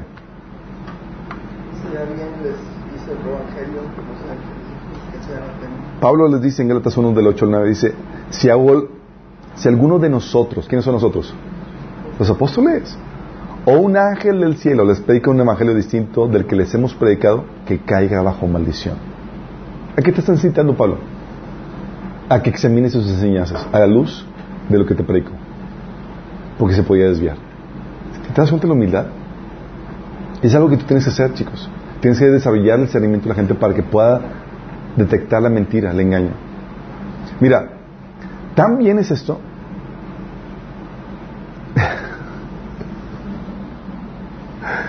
Eh, una vez tuvimos un episodio en la iglesia donde a veces le mando, sí les ha pasado que, que, que mandas por WhatsApp mensajes a, alguien, pero lo utilizas como blog de notas o para que recordarte detalles. bueno, vi un, video y se lo pasé a mi esposa para yo verlo después y, que no se me pierda en Facebook. Entonces mi esposa lo vio y estaba fascinada con un aspecto del video. Sí. Pero dentro de ese aspecto del video había otros que eran muy problemáticos. sí. Entonces, eh, lo, compartió con, otro miembro de, la, de la iglesia y estaba que se rasgaba las vestiduras. Y empieza a sacar todo un, análisis bien detallado de, de, de, por qué estaba mal. ¿Sí? Obviamente el espectro rescatable pues, estaba bien, pero pues dentro de eso pues, hay un montón de cosas que estaban mal. Y, y ves eso y dices, wow, están usando discernimiento ya no se tragan cualquier cosa, ni, ni incluso cosas que los pastores podían darles. ¿Sí explico? Y eso es lo que tú debes de buscar, chicos. Porque la idea es que no se te cuestionen a ti, sino que tú sabes, sabes el discernimiento de tal manera que también a ti te cuestionen. Que heavy, ¿verdad? Pues parte de. Así como decía Pablo, eh chicos, si aún yo les enseño algo diferente, aguas, aguas, ¿sí? De hecho, Pablo les enseñaba que había falsos, apóstoles, dice 2 Corintios 11:13. Tales individuos son falsos apóstoles, obreros estafadores que se disfrazan de apóstoles de, Cristo. Entonces Corintios en la torre, porque fueron a la iglesia de Corintios y estuvieron ahí predicando y Pablo diciendo, pues si falsos apóstoles, y pues ¿cómo los identificamos? ¿Sí? De hecho, Pablo, Juan también hablaba acerca de eso. Dice, no, hermanos, no crean a cualquiera que pretenda ser inspirado por el Espíritu, sino sometanlo a prueba para ver, si es de Dios porque han salido al mundo muchos falsos profetas. Sí. Y la iglesia de, Corintio, de, eh, de Efesios en Apocalipsis 2.2 dice, conozco tus obras, tu duro trabajo y perseverancia. Sé que no puedes soportar los malvados y has puesto pruebas a los que dicen ser apóstoles, pero no lo son, y has descubierto que son falsos. Aquí el Señor alabando a la iglesia porque sabía discernir a los falsos apóstoles. Entonces tú no puedes limitar a gente que solamente se alimente con lo que tú le das, tienes que animar a que vaya a otros ministerios, pero Tienes que enseñarles a discernir eso. Hay un taller, chicos, que dimos aquí, ¿se acuerdan? De cómo discernir falsos maestros y falsos grupos cristianos. ¿Se acuerdan? Sí. si no se acuerdan, denles un repaso. Pero ahí damos, enseñamos cuál es el criterio para poder discernir eso. ¿sí? ¿Cómo puedes, cómo puedes disentir en, es permitido disentir en puntos periféricos al Evangelio? Pero cuando tocan el Evangelio, los puntos claves del Evangelio es corre, que ya es una herejía. Sí. Y vimos ahí otros aspectos en cuanto a eso. Entonces esto es lo de eh, dar, alimentar leche, chicos. No puedes entonces, concluyendo, alimentar leche de leche a la gente de forma perpetua. Oye, en mi iglesia solamente dan leche. Búsquete otro, otro lugar donde puedas complementar la enseñanza. ¿Vamos? Y no te conformes con lo que ves solamente los domingos.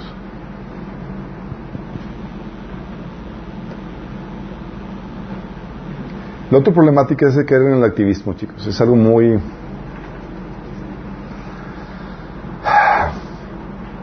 En activismo y perder, por ejemplo, la, devoción a, Dios es una de las problemáticas que el Señor le reclamó a, la iglesia de Éfeso, ¿se acuerdan?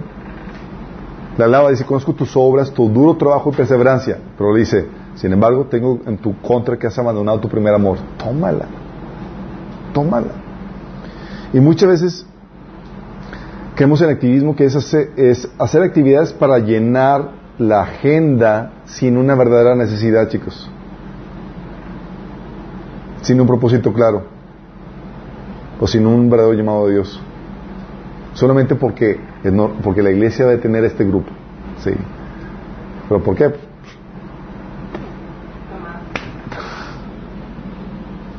Sí. Y típico, ¿no? Oye, lunes, oración, eh, eh, oración, varones, martes célula, miércoles reunión de líderes, jueves reunión entre semana, viernes reunión de jóvenes, sábado discipulado, domingo reunión general. Tienes todos los horarios saturadísimos. ¿Te acuerdas que la que la la iglesia primitiva se reunía en casa, verdad? Bueno, había gente que no tenía nada más que hacer, entonces iba de reunión de casa en casa. Dice a 1 Timoteo 5.3 hablando de estas, eran mujeres en este caso, dice, además se acostumbran a estar dociosas y andar de casa en casa. Y no solo se vuelven holgazanas, sino también chismosas, entrometidas y hablando de lo que no deben.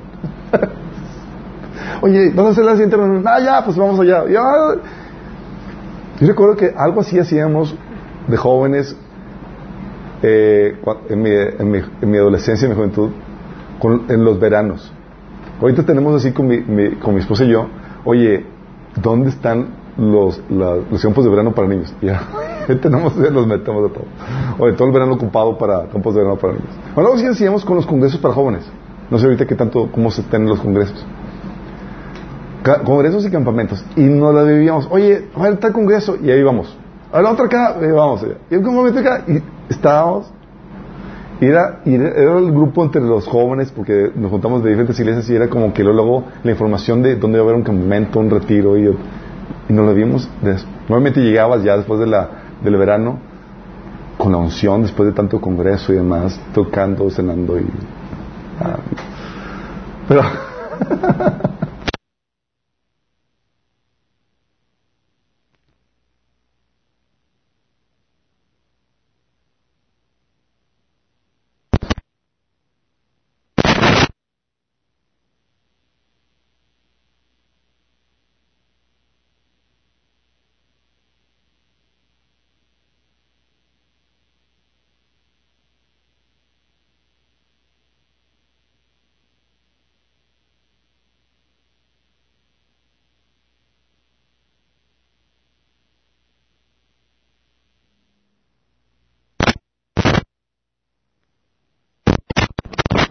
Bueno, probando, probando. ¿Se escucha? Ya. Sorry, aquí mi... La ayuda idónea me ayuda a cuidar el sonido. Bueno.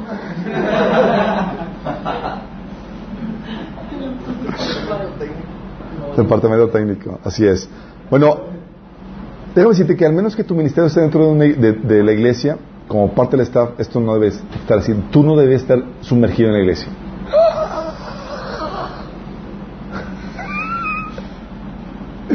Pastor, una mano me dijo que no debía estar aquí todo el tiempo.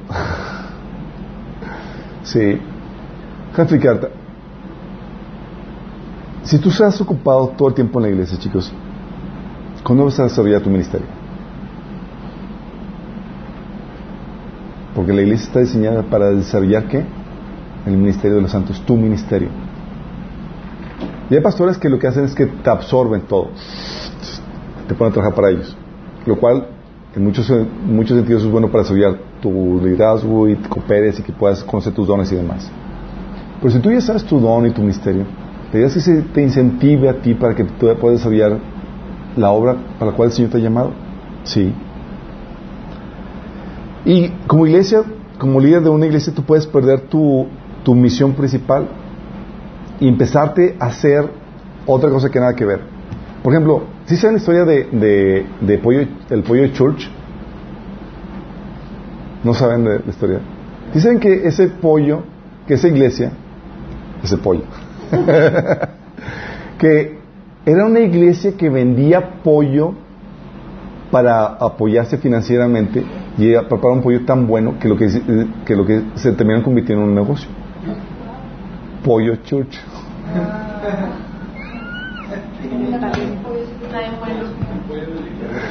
Pollo bien ungido, chicos. ¿Sabes? Por eso tienes que, por eso tienes que definir bien tu core business. ¿A qué me voy a dedicar y enfocarte eso? Por ejemplo, Jesús, ¿se acuerdan que Jesús fue una persona bien enfocada? Empezó definiendo su, su, su tarea, su misión. en Lucas 4, del 18 al 19, empezó diciendo, el Espíritu del Señor está sobre mí, por cuanto me ha ungido para anunciar buenas nuevas a los pobres, me ha enviado a proclamar libertad a los cautivos, a dar libertad a los ciegos, a poner libertad a los cautivos, a pregonar el año del favor del Señor. Punto. Cualquier cosa fuera esto, me desvía. ¿Y lo que hicieron desviar, se acuerdan? Se le parece un, un tipo, eh, dice, un hombre le dice, Señor, eh, dile a mi hermano que reparta la herencia conmigo. ¿Y qué le dijo Jesús? ¿Quién me nombró como juez ahorita entre ustedes, chicos? No soy. Mi core business es este. Entonces les voy a dar una enseñanza acerca de esto. Y les da la enseñanza. Porque su, su misión era enseñar, compartir el Evangelio. Y les dio una enseñanza eso. No le hizo de juez, pero sí les dio una enseñanza acerca de, de cómo la vida no consiste en la posición de, bienes materiales. Y es algo que tú debes entender, ok, ¿cuál es tu misión como iglesia? ¿Cómo debes enfocar tus esfuerzos en eso? Y no desviarte, porque te puedes desviar de cualquier forma, ¿sí? Y hay iglesias que se desvían y pierden la misión, se convierten en, en negocios, otras iglesias que se convierten en centros de, eh, de, de ayuda social, ¿sí? Etcétera. Eh, y es algo que dentro de, esta de esto, y meten activismo tras activismo, y es algo que tú debes de, de recordar, a la gente de que antes de que vengan la gente a la, iglesia, antes de fomentar mucha participación en la iglesia, es debes de, fomentar la devoción a Dios. Sí. Es como que, oye, ¿cómo va tu tiempo de intimidad? Sí. Estás dando prioridad a tu tiempo de, devoción, de, de, adoración individual, como iglesia. Te voy a poner un ejemplo. Hice un, un llamado hace, hace tiempo de, oye, ¿quién me ayuda a hacer, hacer unas conversiones de audio? Sí. Y se y dice, yo puedo ofrecer una hora al día. Ah, perfecto. Le digo, ¿cómo va tu tiempo de devocional? Ah, no tengo tiempo para eso. Yo, esa hora te la dedicas para tener un tiempo de devocional. No sirves, mi chavo, hasta que te apliques en eso. ¿Sí me explico? Porque hay que poner prioridades. Tu, tu meta no es poner a gente toda chambear, sino que desarrollen su tiempo, su, su, comunión con Dios. ¿Sí? Oye, la otra prioridad, que hagan su trabajo de evangelismo, de, de discipulado.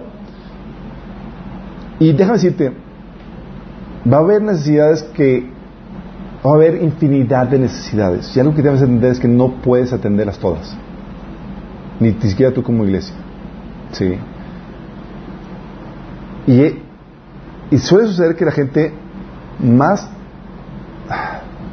la gente con más trabajadora es la que suele aventarse paquetes porque es la, que, es la menos loca y es la que oh, pues, le ayudamos y hacemos esto y hacemos lo otro pero te puedes desviar chicos y no puedes hacer todo lo que tienes que hacer es definir claramente qué es lo que debes hacer y qué no. A veces cuando llegan conmigo gente me dice, oye, Alberto, ¿por qué no hacemos esto? yo, veo que el Señor te ha puesto la carga para que tú lo hagas.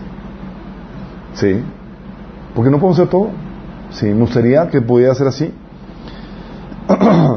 y si tienes una iglesia en tu congregación a donde vas, es una iglesia muy dinámica, escoge tus tu reuniones claves a las que requieres, a las que quieres tú ir y si tú eres como líder de la iglesia, escoge las reuniones claves a las cuales necesitas que tus miembros vengan. Es ok, mira, no, no, vas a venir a ninguna otra reunión, pero necesito que estés aquí, la reunión general y la reunión discipulado. Ahora, por ejemplo. Sí. Pero no puedes ocupar absorber la vida de todos los miembros. Si no, ¿cuándo van a desarrollar su ministerio, chicos? Y deberían estar trabajando en eso. Sí. Tienes que dar espacio a que desarrollen sus, sus ministerios. Estamos puestos por eso. Dice Efesios 4:12 que la posición de liderazgo es para desarrollar el ministerio de ustedes. Y 1 Pedro, Dios Pedro 1 del 5 al habla de todo lo que tienes que poner a la fe para ponerte a ti a activar que no te hagas improductivo e inútil. Oye, pues ¿qué hago? ¿Qué sirvo? Y ese que donde chicos, debes de fomentar que comiencen los ministerios ya sea dentro o fuera de tu iglesia. Y no necesitan pedirte permiso para comenzar un ministerio.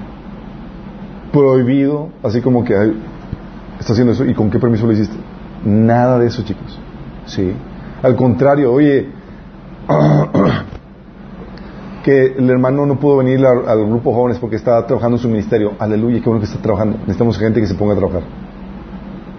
Sí y que se está desarrollando su ministerio, gloria a Dios, porque para eso tú estás puesto como líder.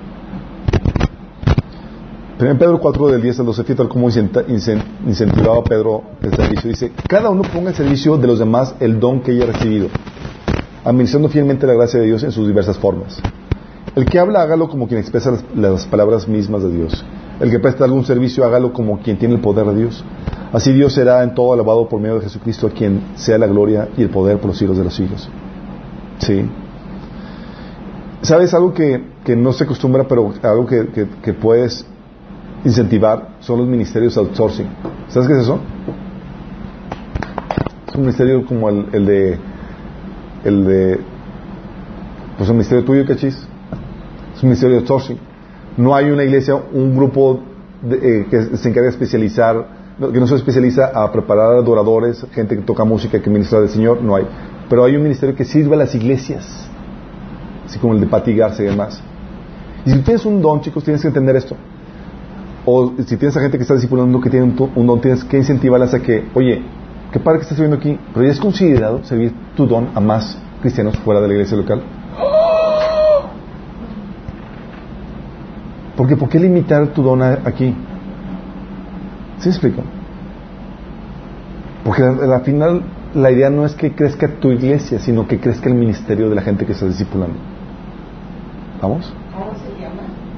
Ministerio outsourcing. Es para eclesiástica. Para eclesiástico. Sí. Y oye, pero y dices, oye, pero para mí, para no viene, pero es que si fomento eso no van a venir a algunas reuniones de, mi iglesia. Darle prioridad a que trabajen para el Señor. Sí. Ponle condicionante a algunas, a algunas reuniones claves de, acuerdo a lo que realmente necesite el hermano. Pero no porque quieras llenar un grupo. No porque quieres entrar en competencia. Oye, si el hermano ya está avanzando su, su crecimiento, su madurez, no lo tengas ahí amarrado. Que sirva brutal. Sí. La otra problemática es cuando descuidas a la familia por el ministerio. Y esto, chicos, se da tremendamente. ¿Han escuchado de que típicamente, o en muchos casos, los hijos de pastores son mañana. ¿Sí han escuchado eso? ¿Sí les ha tocado con los... ¿Por qué creen que se da eso? Porque el papá anda bien ocupado. Típica problemática de un pastor que está absorto en el ministerio y descuida a su familia. ¿Sí saben cuál es el orden de la prioridad de Dios en cuanto a eso? Primero es Dios, primer ministerio. Amarás al Señor sobre todas tus cosas, es primero Dios. Si tu tiempo de comunión con Él, tu ministración para estar con- en su presencia. ¿Y el segundo ministerio cuál es? La familia. Sí. Y luego, tu trabajo. Sí. Dios, tu ministerio, tu trabajo. Sí. De hecho, tu ministerio está condicionado a que el ministerio de familia lo ejerzas bien. Así te lo pone. Eres, dice 1 Timoteo 3, 5, no gobiernas bien tu familia, desacreditado para servir en la iglesia. Desatiendes a la familia, fuera del, servicio en la, en la iglesia. Así te lo pone. ¿Te das cuenta de lo fuerte que es esto? Pero muchas veces no entendemos esto. Yo recuerdo una, una amiga que, que le decía eso a su, a su esposo, una joven que se casó. Le dice, ¿sabes qué? Es que para mí primero es, antes que tú, es, es Dios. Suena bien, ¿no?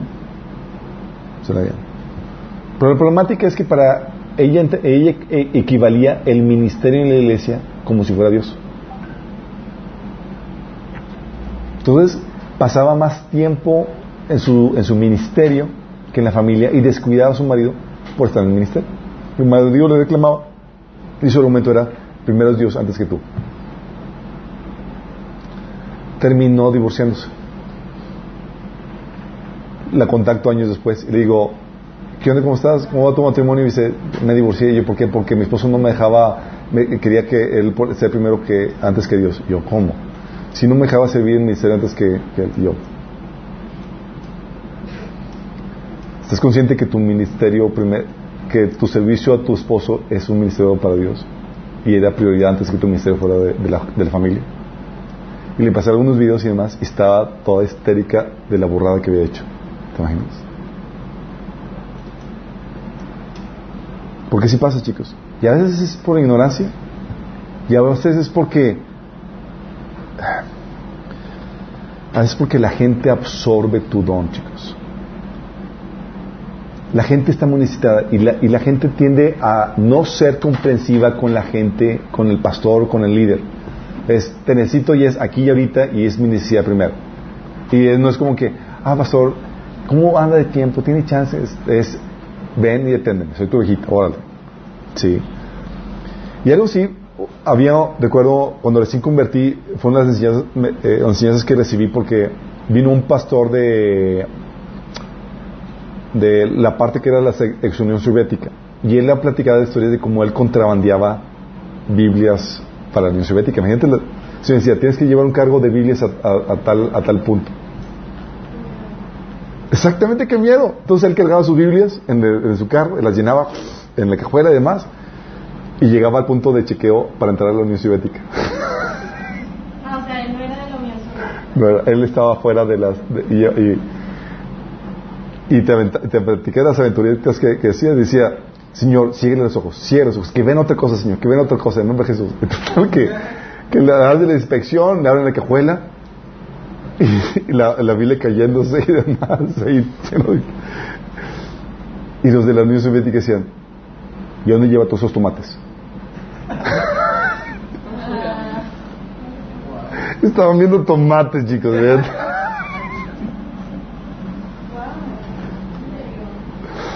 Dios milagros que te platiques y dices, wow, Dios obrando así de forma increíble. Tú no ves nada.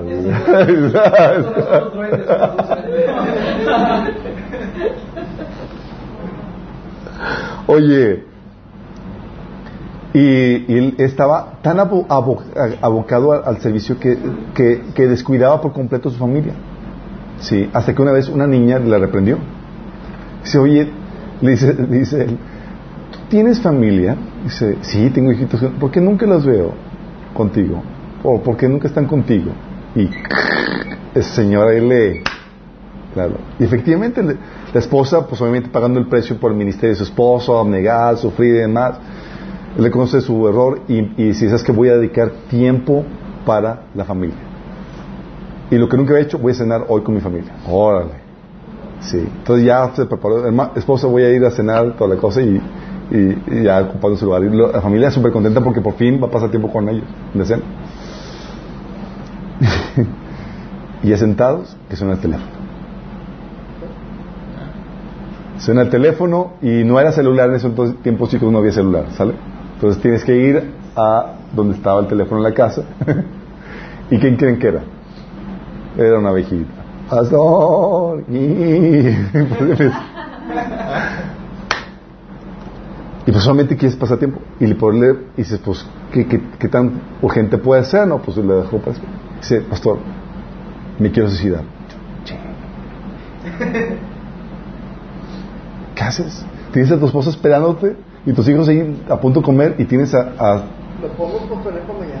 y le dice, y el pastor así, en un momento de revelación, dice, dice, ¿te puedes suicidar mañana? Dice, sí, pastor, ok, mañana hablamos. y dijo, y dices, órale, sí. El punto no es así, digo, son libras que el Señor te da en esos episodios donde el Espíritu Santo entra, pero el punto es, tienes que, no puedes cuidar a tu familia, porque tu principal ministerio no es el ministerio de la iglesia, tu principal ministerio es tu familia. Y por abocarte o desbordarte en otra gente y demás, tú puedes desatender a lo más importante que los tuyos. Tus principales discípulos son tus hijos, imagínate.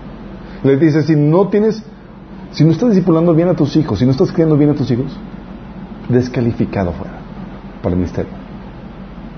Tú debes tener en cuenta eso. Por eso debes dedicarles tiempo. Por eso debes estar con ellos. Y no puedes dejar que te roben eso. Ahorita solteros, chicos, son libres, chicos. La Biblia dice en, en 1 Corintios 7 es que el soltero puede dedicarse completamente a las cosas del Señor. Sí.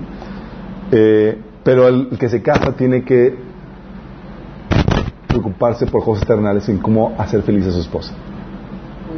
Pero los papás. La Biblia enseña que, que hay prioridades eh, que tienes que dar prioridad a los tuyos es económicamente, emocionalmente, espiritualmente, emocionalmente, incluye a tus hijos, a tu esposa y también a tus padres. Sí. Oye, si desatiendes a, tu, a tus padres, por ejemplo, ¿sabes qué hacían antes para así como especie de venganza? Oye, pues ya es que papás que eran medios agresivos en la crianza. Entonces era como que, ya, pues grandotes, y pues aquí como, como todas las que mi papá me, sí, todos los cintarazos y todas, bueno, en ese entonces, entonces, ¿qué habían? No, así, así era, así era vara y, órale. Entonces salían los chicos con, una- con unos puntadas muy interesantes para darles en la torre. ¿Sabes qué, con qué salían? Mate- Marcos 7, del 11 al 12 decía, ustedes en cambio enseñan que un hijo puede decirle a su padre o su madre, cualquier ayuda que pudiera haberte dado es corbán, es decir, ofrenda de cada Dios. En ese caso, el, el tal hijo ya no está obligado a hacer nada por su padre o su madre. O sea, es que, papá, la ayuda económica que yo te podría dar a ti, que tú necesitas, yo ya la, ya la consagré para Dios. Y pues primero yo. Tú no puedes incentivar ese tipo de situaciones, chicos. Y aquí el Señor está reprendiendo a los, a los maestros. He tocado iglesias donde pastores y más te dicen que, que des todo y de- sin desmedida y demás, y, y de forma irresponsable, descuidando la necesidad de tu familia e incluso de tus padres. Y una vez un hermano me platica de que él daba así de medida, porque pues obviamente te te prometen gloria, fama, fortuna y demás. y dice, y me quedaba sin nada. Entonces salimos de la iglesia y era, pues ¿a dónde vamos? Porque pues ya di todo. Y pues tengo una familia y tengo que comer y demás. Pues, ah, pues vamos a, visitar a tus abuelitos. Y decían a sus, a sus hijos. Y ven, y iba a la casa de mi mamá. Y pues ahí con chus, hola, comer todos ahí. Y me dice, y luego una vez se me pareció un ángel. Porque se hizo horrible. Y me desperté y había un ángel encima de mí con una espada. Así me dice, estás. Le dijo, lo reprendió por lo que estaba haciendo, por su proceder. Ponete con una espada ya en la. te pones a cuentas inmediatamente, ¿no? Pero no se había dado cuenta de cómo estaba deshonrando a sus padres al haciendo eso. Porque dice, yo no los ayudaba y la ayuda que podía darles, las daba toda en la iglesia. Porque eso no solamente aplica para ti, chicos. Algo que tú desees, debes de cumplir tus responsabilidades según tu familia. ¿Se explico? Económicas, emocionales, y sí implica procurar a los padres. Pero procurar a los padres no es algo que es, no es no es algo tan tan ah, o sea, los papás no es como que tengas que visitarlo todos los días para estar cumpliendo con ese deber. A una familia, obviamente, ya si no te aparece en tu casa varios días y tienes esposa e hijos, pues sí estamos hablando de. Entonces tienes que tener eso en cuenta. eh, y eso implica, chicos, pasar ese tiempo con tu familia y demás. ¿Sabes qué Jesús hacía? La gente absorbía el don de, de- de- de este de Jesús lo veían y lo perseguían, chicos. ¿Sabes qué tenía que hacer Jesús para que tener tiempos tranquilos? Primero tenía que decirles, o sea, hizo un milagro y dice, no se lo digas a nadie. Y, y le hacían caso. Y nomás iba, ay, está Jesús, iba. Y dice Jesús que se tenía que, que esconder, se tenía que apartar. Imagínate. Y luego cuando se escondía y aparecía, le decían, ¿dónde te habías metido Jesús? O sea, le reclamaban, ¿dónde estaba? Y dice el pasaje Marcos 6, 31. Y como no tenían tiempo ni para comer, él y sus discípulos, pues era tanta la gente que iba y venía, Jesús les dijo, vengan conmigo, ustedes solos a un lugar tranquilo y descansen, descansen un poco. y más rato se lo frustraron. Pero hablando de que requieres ese tiempo de tranquilidad y no lo puedes vivir completamente para el ministerio. Hay responsabilidades para con los tuyos, ¿sí? Tienes que proveer emocionalmente, físicamente, espiritualmente, sí, primero para con los de tu casa. Eh, y para eso tienes que apartar tiempo. Sí, dice la Biblia, 1 Corintios 7, 33, el casado tiene que pensar en las responsabilidades terrenales y en cómo agradar a su esposa. Ustedes, chavos solteros, aprovechen. Sí, es en serio, aprovechen. Es que yo me quiero casar. Yo, aprovechen. Sí, es mejor. Sí, porque mira, cuando te casas, te puedes olvidar de ti mismo, por completo. Como se dice de relax, acá, tranquilo, es hacer hijos, esposa y trabajo, y te van a succionar. Y el matrimonio se trata de dar por completo. Gente de la iglesia me dicen que se quedan provecho porque decíamos, oye, esos tiempos que tienes para leer a gusto un libro, tomarte la tarde, esas cosas sencillas. ¿sí? De casado, los primeros años de cuando los niños especialmente son pequeños, olvídate de eso, es completamente dar. Sí. Ellos tienen la ventaja de que pueden clavarse con el Señor por completo sin esas preocupaciones. Es como que chin, ya se me hizo tarde aquí en el café leyendo, estudiando y demás, y voy a llegar tarde a la, a la casa y no pasé tiempo con mis hijos. No, no hay hijos. Sí. Puedes desvelarte estudiando, aprendiendo por completo. Sí. Y es algo que, por ejemplo, mi soltería la pude aprovechar al máximo. Y yo no resiento haberme casado ni nada. Sabía que lo que me metía, sí. Pero sabía. Y ustedes deben estar conscientes también de eso. Sí. ¿Algún comentario, Marcito? Sí, o sea. De hecho, mi esposa me estaba comentando. Hace unas semanas dejó a mis hijos eh, y fuiste a una, a una, fue una reunión y se le hizo demasiado temprano y se fue a tomar un café. Y llega a la casa así, toda rostro radiante y demás. Es, ¿Sabes que Hace mucho que no me tomaba un tiempo solas. Parece que tuviste un encuentro con Dios acá, tal cosa. Maravilloso. Dice, pues sí, desde que nos casamos era, olvídate, sí. Por eso pueden aprovechar ustedes, chicos, ese tiempo. Sí. Chingando el caso otro. Aquí lo dejamos. Vamos a ver cómo comercializar, digo, cómo no comercializar la fe, chicos.